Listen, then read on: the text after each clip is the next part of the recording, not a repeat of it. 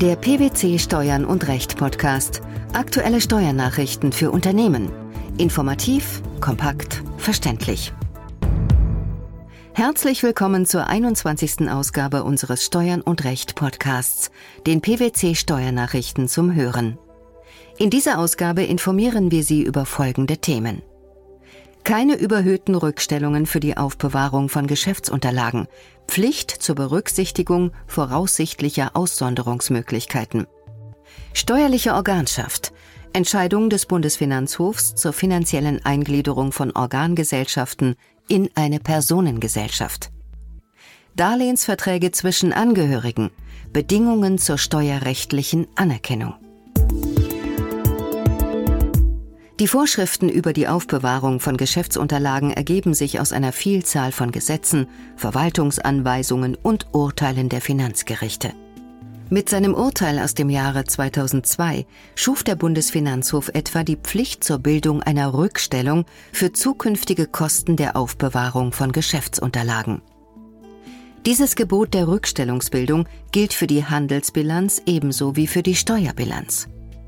Mit einem aktuell veröffentlichten Urteil entschieden die obersten Finanzrichter nunmehr, dass Rückstellungen für die Aufbewahrung von Geschäftsunterlagen aber auch die voraussichtlichen Aussonderungsmöglichkeiten berücksichtigen müssen. Wie kam es zu dieser Entscheidung? Im entschiedenen Fall betrieb der Kläger eine Apotheke und erzielte hieraus Einkünfte aus Gewerbebetrieb. Für die Aufbewahrung von Geschäftsunterlagen bildete er im Jahresabschluss des Streitjahres eine Rückstellung von 10.700 Euro.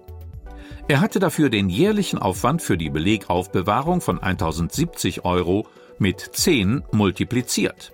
Das Finanzamt kam im Rahmen einer Außenprüfung allerdings zu der Auffassung, dass lediglich eine durchschnittliche Restaufbewahrungsdauer von fünfeinhalb Jahren anzusetzen sei und berücksichtigte daher nur eine entsprechend geringere Rückstellung. Einspruch und Klage des Apothekers blieben erfolglos. Das Finanzgericht führte in seinem Urteil hierzu aus, dass der Raumbedarf für die zum Bilanzstichtag aufzubewahrenden Akten sich pro Jahr um ein Zehntel vermindere, da nach Ablauf des Bilanzstichtages jeweils ein Jahrgang auszusortieren sei. Der Bundesfinanzhof bestätigte diese Entscheidung der Vorinstanz. Höchstrichterliche Begründung bei der Bewertung der Rückstellung muss die verbleibende Dauer der Aufbewahrungspflicht berücksichtigt werden, und zwar basierend auf dem Entstehungszeitpunkt der Unterlagen und der gesetzlich angeordneten Aufbewahrungsfrist.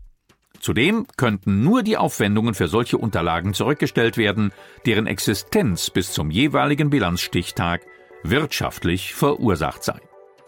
Warum greift hier nicht das Argument, dass auszusondernde Unterlagen voraussichtlich durch neue Unterlagen ersetzt werden? Nicht für alle Unterlagen besteht eine gesetzliche Aufbewahrungspflicht von zehn Jahren. So sind einige Unterlagen nur über einen kürzeren Zeitraum oder auch gar nicht gesetzlich aufzubewahren. Zehn Jahre lang aufzubewahren sind insbesondere Jahresabschlüsse mit allen dazugehörenden Unterlagen, Buchungsbelege, sowie Ein- und Ausgangsrechnungen. Handels- und Geschäftsbriefe sowie sonstige Unterlagen, soweit sie für die Besteuerung von Bedeutung sind, sind hingegen nur sechs Jahre lang aufzubewahren. Werden Unterlagen freiwillig länger aufbewahrt, fehlt es an der rechtlichen Verpflichtung. Eine Rückstellung kommt dann nicht in Betracht. Die Höhe des rückstellungsfähigen Aufwandes kann daher nur im Einzelfall festgestellt werden. Dabei kommt es vor allem darauf an, wie sich die aufbewahrten Unterlagen zusammensetzen. Sind Feststellungen zur Zusammensetzung der aufbewahrten Unterlagen im Einzelfall nicht oder nur unter erheblichem Aufwand möglich, bestehen in der Praxis keine Bedenken, für Unterlagen, zu deren Archivierung der Unternehmer nicht verpflichtet ist, einen Abschlag von 20 von 100 von den Gesamtkosten vorzunehmen. Frage zum Schluss. Welche Aufwendungen sind überhaupt rückstellungsfähig?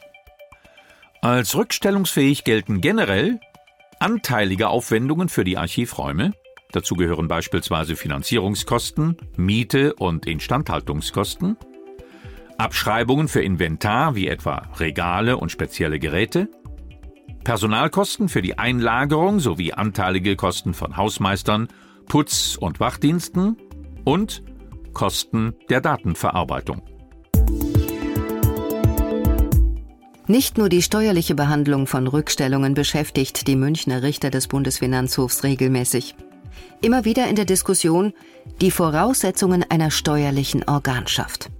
Im jüngsten Fall ging es um die finanzielle Eingliederung bei der umsatzsteuerlichen Organschaft.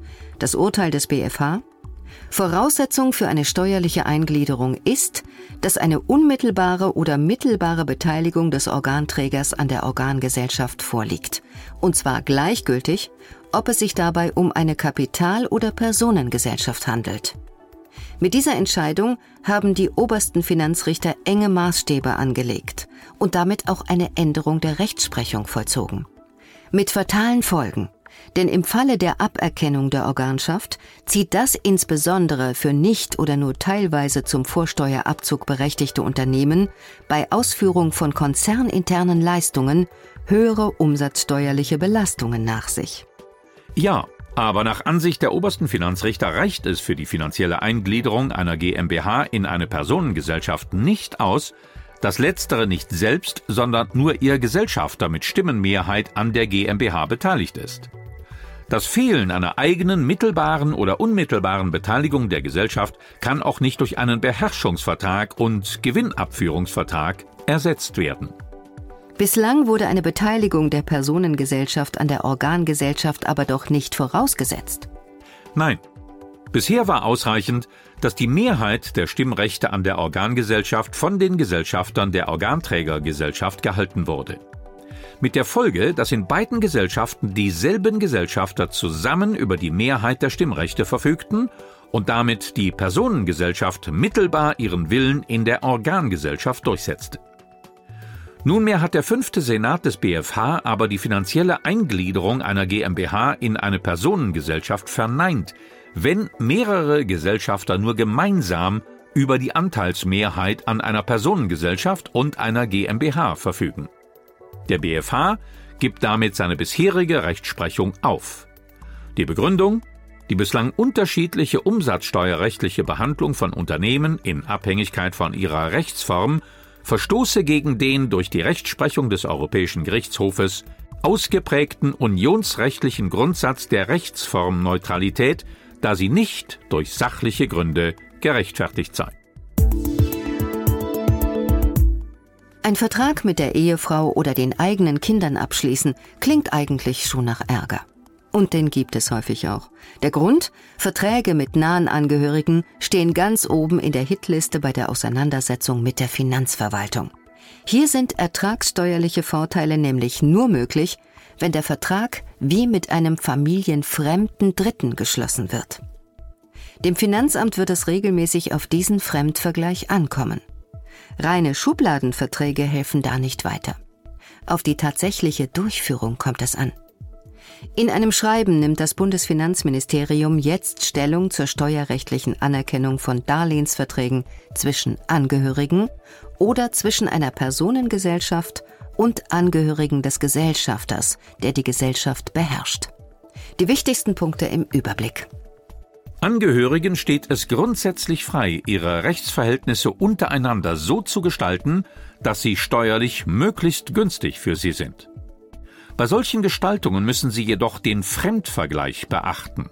Das bedeutet, die Konditionen, zu denen ein Darlehensvertrag zwischen Angehörigen geschlossen wird, dürfen sich nicht von denen unterscheiden, die üblicherweise zwischen fremden Dritten vereinbart würden. Als Maßstab gilt, die übliche Gestaltung eines zwischen Darlehensnehmer und Kreditinstitut abgeschlossenen Vertrags. Welche Voraussetzungen sind besonders zu beachten? Wichtig sind in jedem Fall die getroffenen Vereinbarungen über die Laufzeit und über Art und Zeit der Rückzahlung des Darlehens. Das bedeutet, die Zinsen werden pünktlich zu den Fälligkeitszeitpunkten entrichtet und der Rückzahlungsanspruch ist ausreichend besichert. Die Voraussetzung einer ausreichenden Besicherung wird etwa durch bankübliche Sicherheiten erfüllt. In Frage kommen hier die dingliche Absicherung durch Hypothek oder Grundschuld, eine Bankbürgschaft oder die Sicherungsübereignung von Wirtschaftsgütern. Überdies sind bei Darlehensverträgen, die zwischen volljährigen, voneinander wirtschaftlich unabhängigen Angehörigen geschlossen werden, die Anforderungen für den Fremdvergleich bei der steuerlichen Anerkennung niedriger. Besonderes Augenmerk ist nach dem ministeriellen Schreiben auf die schenkweise begründeten Darlehensverhältnisse zu legen. Warum? Nach Auffassung der Finanzverwaltung sind sowohl die Schenkung als auch das Darlehensverhältnis nicht anzuerkennen, wenn sich eine Abhängigkeit zwischen Schenkung und Darlehen nachweisen lässt. Beispiel Ein Geldgeschenk wird einem Angehörigen unter der Bedingung gemacht, dass dieser Betrag wieder in Form eines Darlehens an den Schenkenden oder eine von diesem oder seinen Angehörigen beherrschte Personengesellschaft zurückfließen muss. In diesem Fall ist weder die vereinbarte Schenkung noch die Darlehensrückgabe ertragsteuerlich anzuerkennen.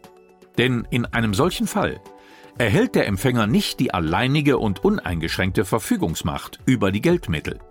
Folglich handelt es sich nur um eine vorübergehende oder formale Vermögensverschiebung.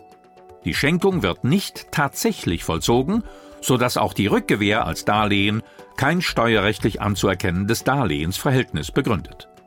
Die Darlehenszinsen dürfen daher nicht als Betriebsausgaben oder Werbungskosten abgezogen werden. Allerdings sieht die Finanzverwaltung eine Ausnahme vor. Wird das Darlehen einer zivil und auch steuerrechtlich eigenständigen GmbH gewährt, erkennt die Behörde auch eine vorangegangene Schenkung ohne Wenn und Aber steuerrechtlich an.